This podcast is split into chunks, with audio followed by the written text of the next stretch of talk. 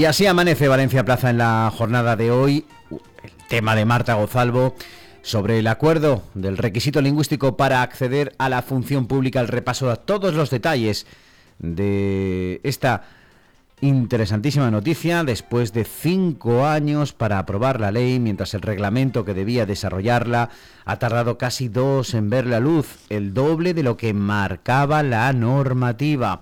Sin embargo, como nos cuenta nuestra compañera, el pacto ha sido posible finalmente antes de que la legislatura llegara a su fin y tanto Gabriela Bravo como Raquel Tamarit, la consellera de Educación y la consellera de Función Pública, desgranaron este lunes los detalles de los decretos que regularán el requisito lingüístico a partir de ahora. Un acuerdo que deja fuera a los sanitarios, para los que el conocimiento de la lengua cooficial será un mérito para acceder al empleo público pero también deja fuera a los docentes que ya tienen su propia regulación.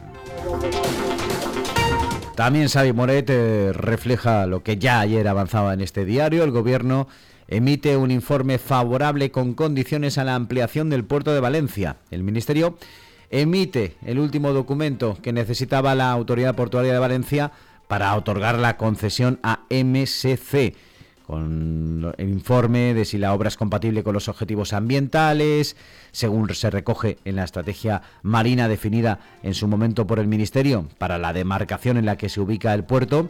Uno de los grandes objetivos de esa demarcación, con las que debe encajar el proyecto de la nueva terminal, es el de proteger y preservar el medio marino, incluyendo su biodiversidad, evitar su deterioro y recuperar los ecosistemas marinos en las zonas que se hayan visto afectados negativamente.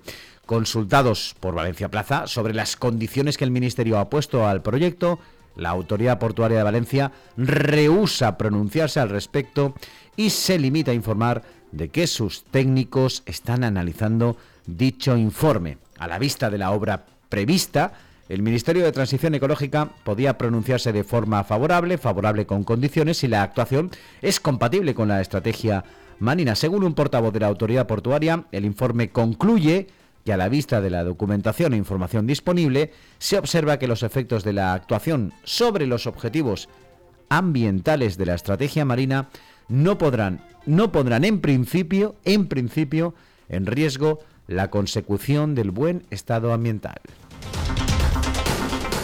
Chimaguar y Marta Gozalvo también nos cuentan cómo Compromís completa su giro en renovables hasta chocar con el PSPB.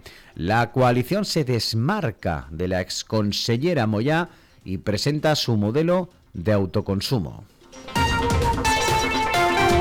También se refleja hoy en Valencia Plaza lo hace nuestro compañero Pablo Plaza, que Vivienda busca resucitar del fracaso su plan de alquiler de pisos vacíos, hará campaña de buceo, se recoge a partir de una declaración de la responsable de la edil de Vivienda, Isa Lozano, que reconocía en el programa que estamos todos escuchando, en la entrevista, cómo le sorprendía el fracaso de las convocatorias hechas después de tres años de implementación, porque apenas se han podido incorporar 14 viviendas en total.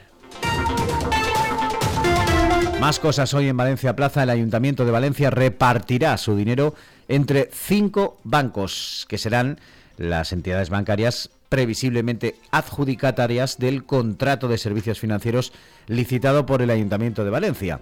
Serán ellas, por tanto, las que custodien los fondos municipales durante los próximos tres años, uno más si se prorroga el contrato, tras un proceso de contratación en el que se ha tenido en cuenta aspectos como las comisiones bancarias a cobrar al consistorio por sus depósitos o la rentabilidad que su tesorería le generará en cada banco. Al concurso abierto por el ayuntamiento se presentaron cinco bancos, CaixaBank, Santander, BBVA, Caixa Popular y Cajamar, y tras estudiar las diferentes ofertas, la mesa de contratación ha propuesto, habida cuenta que el máximo de empresas se puede ser adjudicatarias son seis y solo hay cinco empresas, adjudicar el contrato a las cinco de manera ordenada. Más cosas, las 11 razones que marcan la baja productividad de la economía valenciana, resumen del informe Situación y retos de la economía valenciana que lleva hoy al diario Estefanía Pastor. Y Mazón vende su proyecto en Madrid arropado por Feijó y con un guiño de boluda. El líder del PP señala el europeísmo, el autogobierno y la igualdad como líneas irrenunciables. Allí estuvo rodeado de Alberto Núñez Fijo, del presidente de la región de Murcia, Fernando López Miras, también estaba el de Castilla y León, Alfonso Pérez Mañueco, y la presidenta de la Comunidad Autónoma de Madrid, Isabel Díaz Ayuso.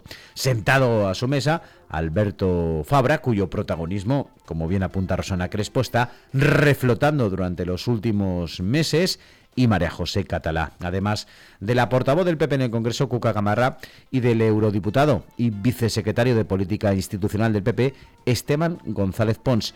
Pero sí que llamó la atención otros respaldos como el de Vicente Boluda, quien intervino, el presidente de la Asociación Valenciana de Empresarios, para insistir en la reclamación de mayor celeridad para finalizar las obras del corredor mediterráneo.